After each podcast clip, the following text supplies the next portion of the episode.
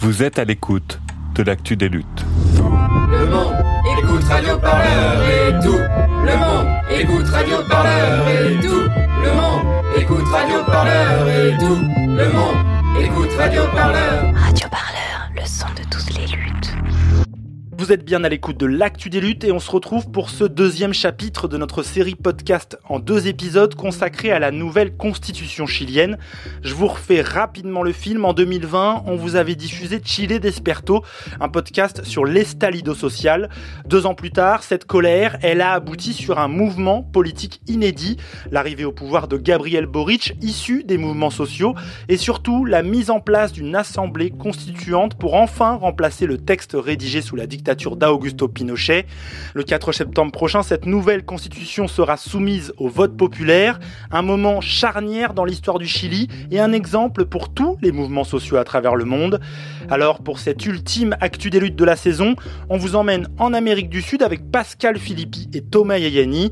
Dans ce second chapitre, on vous parle de cette constitution unique au monde, de sa rédaction et de ce qu'elle peut changer concrètement dans le quotidien des Chiliennes et des Chiliens. Vous êtes à l'écoute de l'actu des luttes. ¿cómo estás? Muy bien, muy bien, de verdad. Han Pero sido tú, ah, muy buenas semanas. Muy buenas semanas? Ah, Muy buenas. Adelante. bueno. Alors, es tu casa? Seba est un ami que j'ai rencontré à Valparaiso. Il est étudiant en droit à Santiago et participe au think tank de Jaime Bassa, ancien vice-président de la commission constituante chilienne. Fue tan álgido movimiento. Le mouvement était tellement incroyable, visuel, esthétique et concret aussi. Ce que je veux dire, c'est que tu le voyais dans la rue tous les jours. Toutes les rues de Santiago étaient pleines de barricades. Et même toutes les rues du Chili, d'ailleurs, étaient pleines de barricades également. Les villes qui ne se sont jamais mobilisées se sont mobilisées pour la première fois. Et en plus, ça coïncidait avec la première du film Joker. Franchement, c'était assez similaire à ce qui se passait au Chili.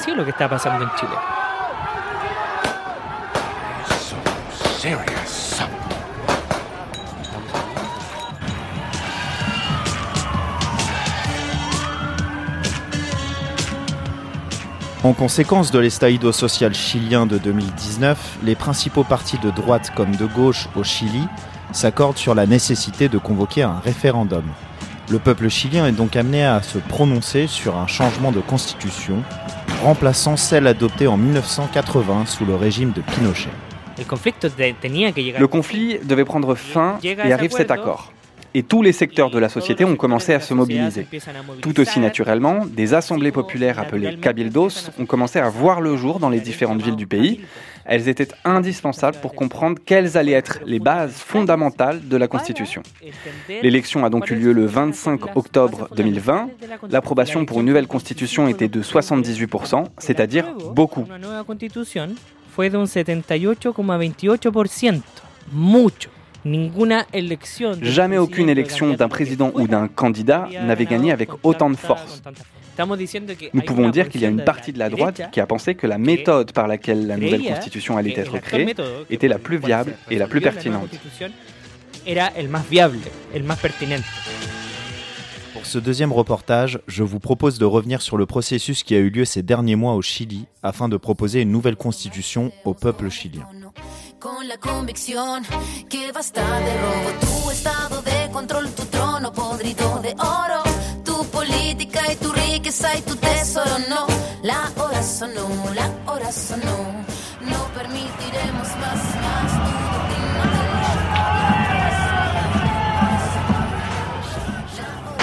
Ce dimanche soir, Plaza d'Italia, rebaptisée Place de la Dignité, il fait une victoire historique, un oui massif pour changer la Constitution. Qui pour rédiger la prochaine constitution du Chili? L'actuelle date des années Pinochet. C'est elle, la nouvelle présidente de l'Assemblée constituante, et c'est en tenue traditionnelle mapuche, brandissant le drapeau de son peuple, que cet universitaire monte sur l'estrade. Hola, soy periodista y voy a normalmente seguir la- las Ya, ok. comisiones. Excelente, gracias. Gracias. Yo necesito escribir mi nombre o... ¿Necesitas mi nombre o...? Faisons un point sur l'organisation de la Convention constituante. D'abord, au moment où vous écoutez ce reportage, le texte complet et définitif est sorti cet été et le 4 septembre aura lieu un référendum pour le faire approuver ou non par le peuple chilien.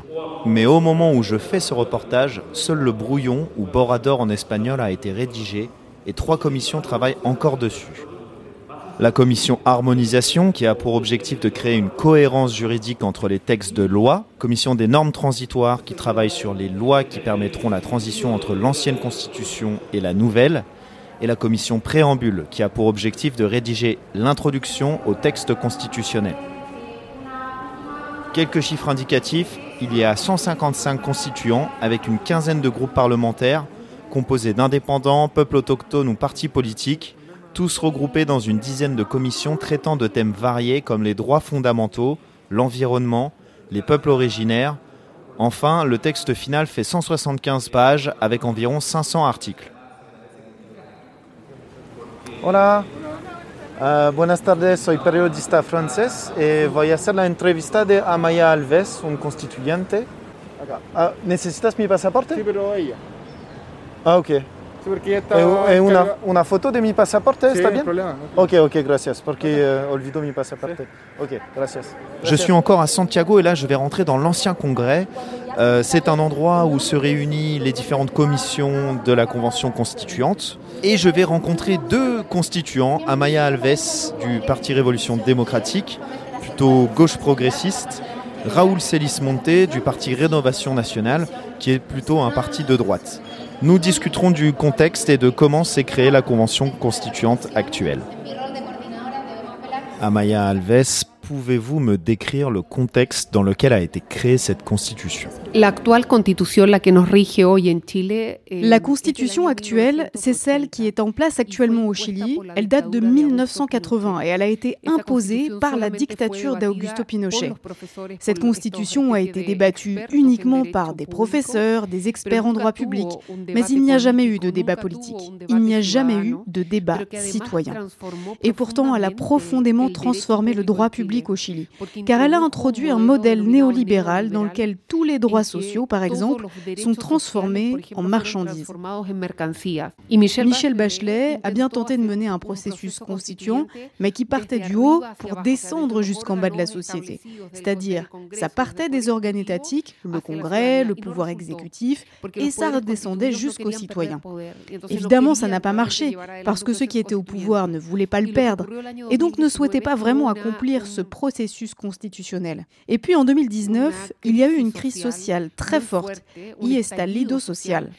Et ça les a obligés à faire des changements qui venaient du bas vers le haut. Et ceux qui tenaient les rênes du pouvoir ont été forcés d'ouvrir un processus constituant.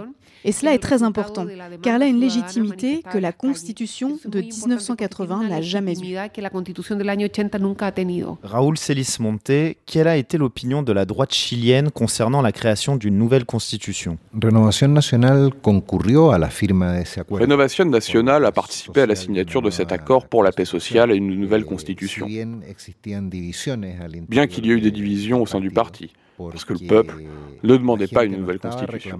Ce qu'il dénonçait, ce sont des injustices sociales, des abus, des inégalités, mais il ne demandait pas une nouvelle constitution. La nouvelle constitution était une solution institutionnelle à une crise politique. La, la nueva constitución fue una salida institucional a una crisis. Alors pour cela, il a fallu produire un texte constitutionnel en un an sans avoir de règles déjà établies, car oui, nous n'avions pas ces règles de traitement des normes constitutionnelles. Autrement dit, on a dû commencer par rédiger le règlement, et puis on a dû trouver un accord dans une assemblée avec une diversité impressionnante. Oui, parce qu'ici, il n'y a pas que trois partis politiques, nous avons 16 groupes politiques. Cette convention constituante sera pour la première fois de l'histoire du Chili paritaire, puisque la moitié des constituants sont des femmes. Autrement dit, c'est un texte qui parle de la forme territoriale du pouvoir, un catalogue beaucoup plus actuel de droits fondamentaux, qui prend en charge la crise climatique, par exemple, et qui propose la première démocratie paritaire du monde. Nous ne nous consacrons pas seulement à copier-coller des lois qui viennent d'ailleurs, ce serait trop simple. Nous pensons à la démocratie chilienne d'un point de vue très original. Rentrons maintenant dans le vif du sujet. Je vous propose de nous attarder sur euh, deux thèmes importants de la nouvelle constitution, la gestion de l'eau et les droits concernant les terres appartenant aux peuples originaires.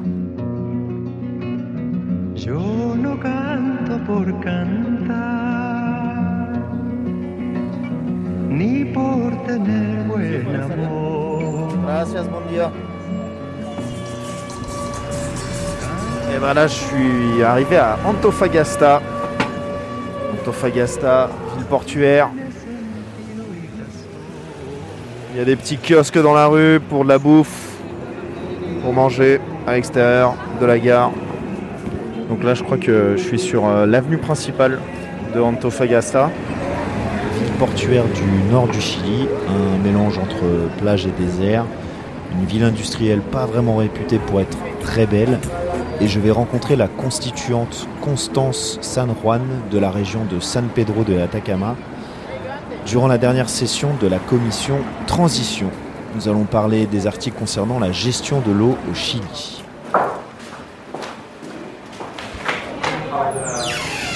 Donc là, je suis arrivé justement dans la bibliothèque, il y a une grande table carrée avec plein de micros. Et en fait, du coup, c'est les, l'ensemble des représentants euh, au sein de la constituante qui sont présents pour discuter justement des différents articles concernant la commission euh, transitoriale. Constance San Juan, euh, j'imagine que vous soutenez le fait que l'eau devienne un bien public au Chili c'est donc une grande victoire que celle dont je vous parle.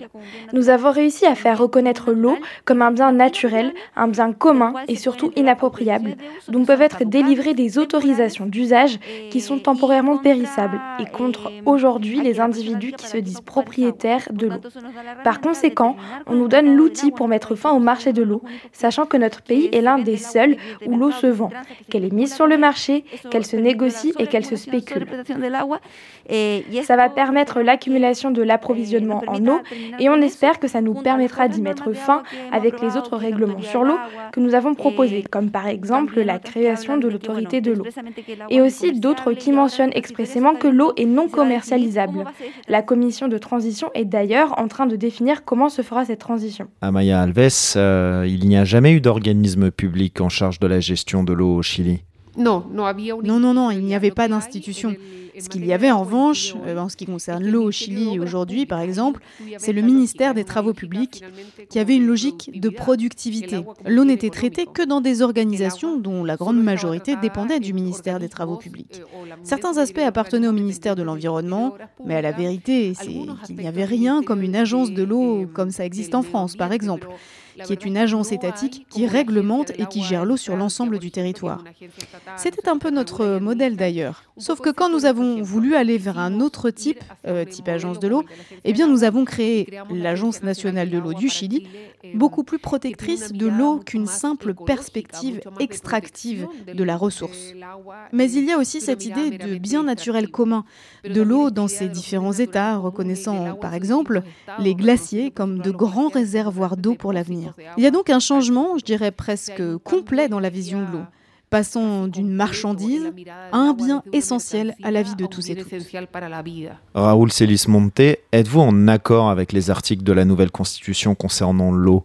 La solution à los problemas, y ese es uno de los errores de la, de la constitución, la solution au problème, et c'est là une des erreurs de la Constitution, ce n'est pas dans la création d'organismes, mais dans la sécurisation des investissements et de leur utilisation.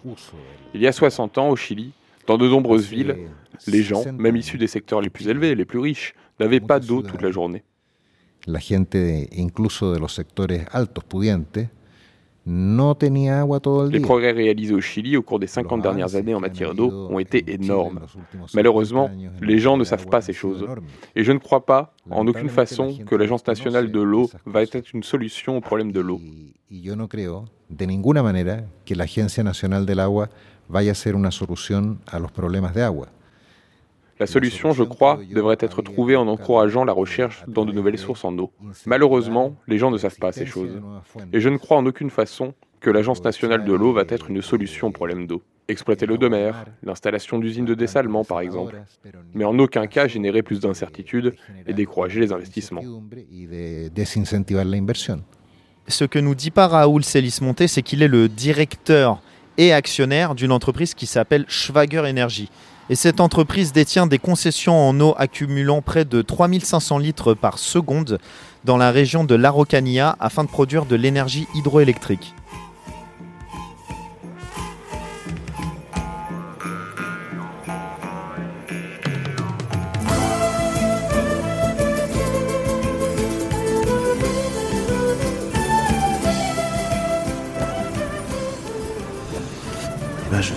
Arrivé à Panguipulli pour faire l'interview de Eloïsa et vivre quelques jours avec sa famille dans sa communauté mapuche.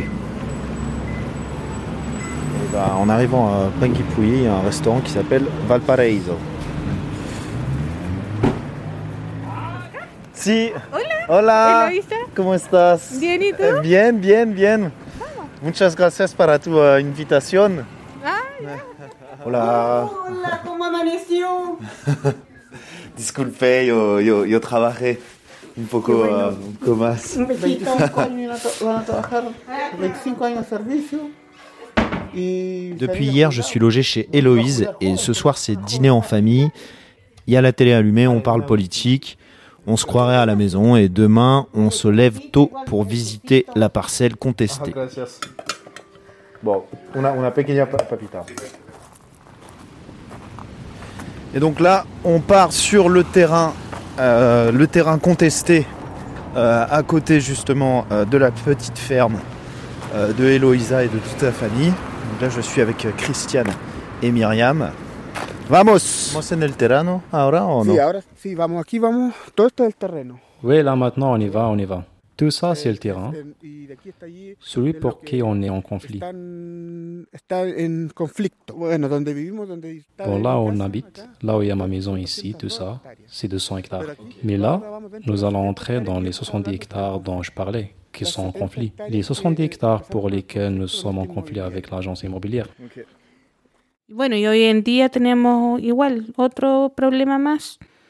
Eh bien, aujourd'hui, nous avons encore un problème avec une agence immobilière. En 2018, ils sont venus avec l'intention d'acheter un terrain à une personne dont mon grand-père avait transmis la propriété pour qu'il puisse y vivre. Et qu'a fait cette personne et sa propriété foncière Bon, l'État le permet aussi. Cette dame a acquis 70 hectares qu'elle régularisa et les a vendus à une société immobilière. Esta señora saneó 70 hectáreas y se las vendió a una inmobiliaria en la cual después el primer Puis plus tard, le premier acheteur qui est arrivé ici fut l'ancien maire de Panguipulli. On pense qu'il y a dû avoir une certaine ingérence politique associée à des questions de profit. y se junta con tema lucrativo. Así que igual le hemos pasado bastante mal. Ça a vraiment été un mauvais moment car au fond, nous sommes une famille pauvre. Nous avons dû faire appel à un avocat.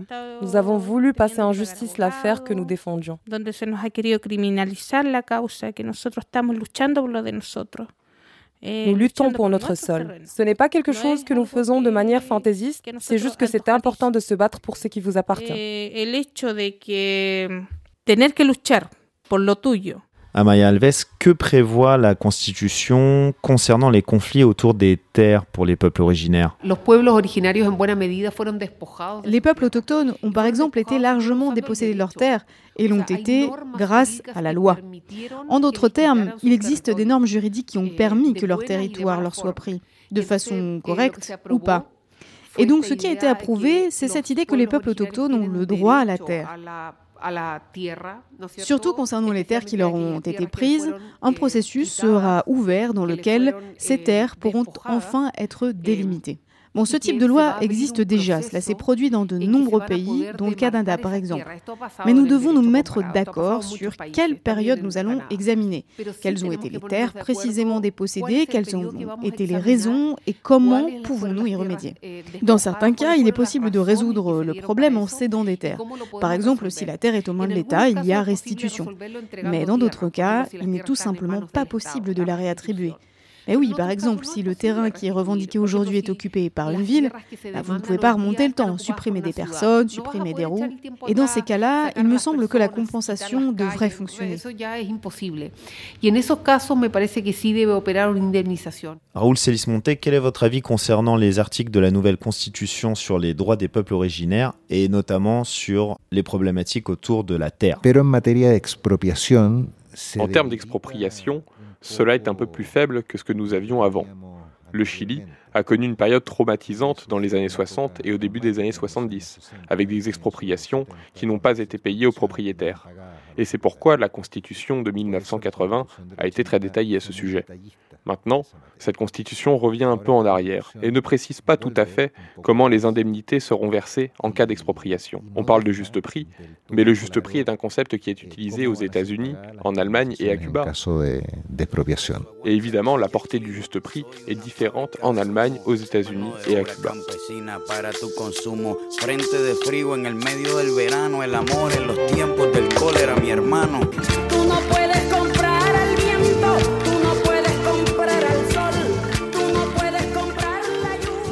Donc euh, là, je suis en train de, quitter euh, Antofagasta. Je vais prendre euh, actuellement un, bus, puisque tout se fait en bus dans, ce pays. Et je vais aller en direction de Calama, à la rencontre d'une autre commission, qui est la commission harmonisation, qui est une commission qui a pour objectif de, harmoniser l'ensemble des textes de la nouvelle constitution, c'est-à-dire de faire en sorte que, d'un point de vue juridique, les articles se suivent de manière correcte. Hola, ¿es el bus para Calama? A las 12. Sí, a las 12. Bueno. Bienvenido. Gracias. Alors Calama, c'est euh, c'est pas une ville très très belle non plus, c'est plutôt une ville euh, minière. C'est une ville où la plupart des gens qui vivent sont soit des mineurs, soit euh, des gens qui travaillent dans l'administration. Et, et voilà. Le bus, direction Calama. Alors là, du coup, je suis euh, devant. Euh, en fait, euh, aujourd'hui, à mon grand dame, j'ai raté la, convention constituante, mais je suis le comité de Calama. Et donc là, je suis devant l'entrée. Et là, ils ont mis des grosses baffles pour, pour faire chier des personnes du comité. Donc, c'est des personnes qui sont contre la constitution. tomar une photo?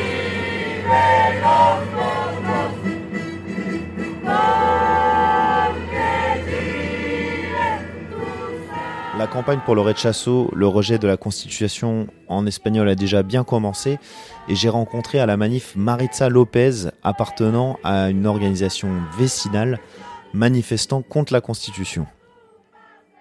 Bueno, acá la Constitución está hablando de sistemas solidarios. la Constitution parle de système de solidarité. Ça, au bout du compte, qu'est-ce que ça veut dire? Ça veut dire que la personne qui a effectivement plus de ressources se verra retirer ses ressources pour les répartir, pour être solidaire avec ceux qui n'ont jamais rien fait. Et cette répartition est injuste parce qu'ici, les entrepreneurs, le capitaliste qui détient, qui s'est forgé un avenir pendant de nombreuses années, évidemment, va tout perdre car il doit faire ses impôts, remettre son argent, ses cotisations aux autres, aux gens qui n'ont jamais travaillé. Eh,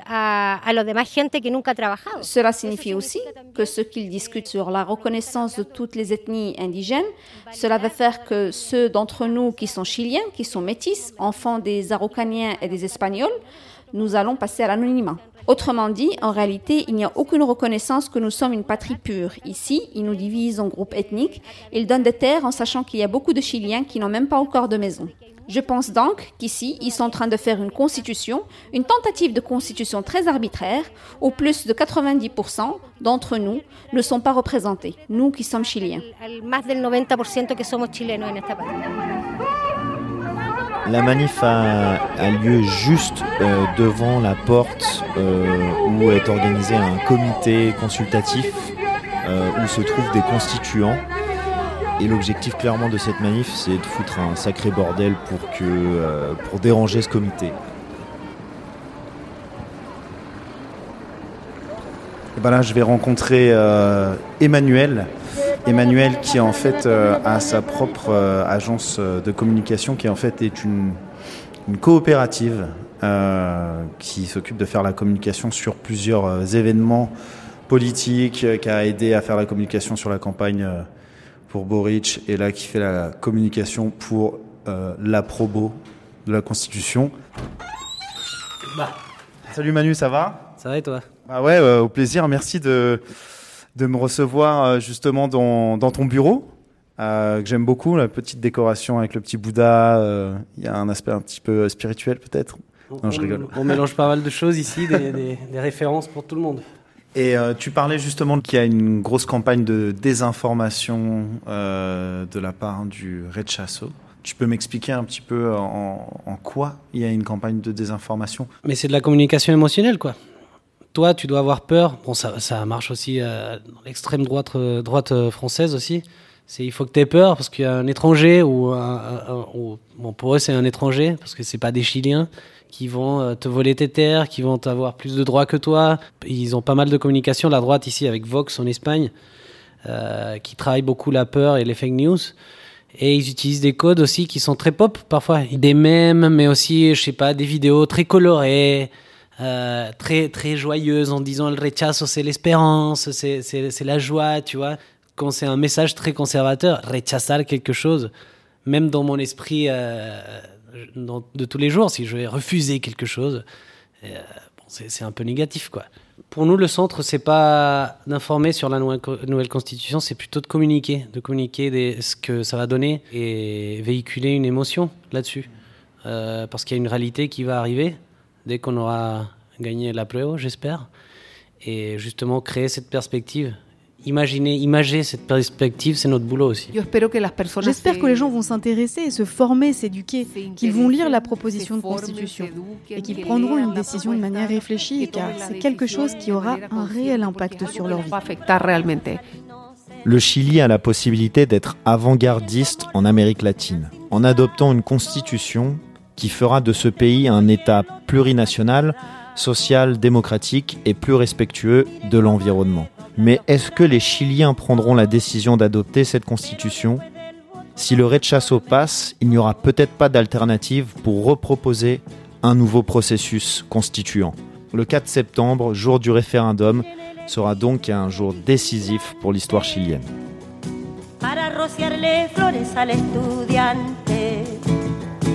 Miren relumbran carabineros para ofrecerle premios a los vous écoutez l'actu des luttes. Laissez les bourgeois tranquilles, ça suffit maintenant. Rentrez chez vous. Bah oui. Non mais il y a un moment, il faut que ça cesse quoi. Ils nous emmerdent. On leur a dit c'est fini et le peuple, il, il doit suivre. On leur a pas assez bien expliqué, mon brave monsieur. Radio Parleur, le son de toutes les luttes. Voilà, nous étions en direct du Chili et de sa lutte pour une nouvelle constitution avec ce podcast réalisé par Pascal Philippi et Thomas Yayani. Un second chapitre qui vient clore ce voyage en Amérique du Sud et qui marque aussi la fin de cette sixième saison de l'actu des luttes sur Radio Parleur. Vous l'avez peut-être vu sur notre site ou bien sur nos réseaux sociaux, mais on vous prépare pas mal de changements pour Radio Parleur. Et pour ça, on vous donne rendez-vous au mois de novembre pour de nouveaux podcasts dédiés aux luttes sociales. Ce passage à une nouvelle étape du projet Radio Parleur, on ne peut le réaliser que grâce à vous, grâce à votre soutien. Alors n'hésitez pas, continuez à nous soutenir par des dons pour des podcasts libres et indépendants. C'est très très simple, ça se passe sur radioparleur.net. Vous l'avez compris, d'ici cet automne, pas de nouveaux podcasts, mais tous les épisodes de l'Actu des Luttes restent disponibles quand vous le souhaitez sur notre chaîne de podcast. Vous pouvez aussi vous abonner à notre newsletter La Lettre des Luttes. Elle va continuer dès le mois de septembre à vous informer sur les mouvements à suivre et sur la vie de votre média préféré. Enfin, pour terminer, je voudrais vous adresser à tous et à toutes un très très grand merci. Vous êtes plus de 80 000 à nous avoir écoutés cette année. Alors merci, merci, merci. Je vous dis à très très vite pour continuer à vous faire entendre toujours plus fort le son de toutes les luttes. Ciao C'était l'actu des luttes. Un podcast de Radio Parleur. Le son de toutes les luttes. Pour ne rien rater, abonnez-vous sur vos applis de podcast et toutes les plateformes de streaming musical. Radio Parleur.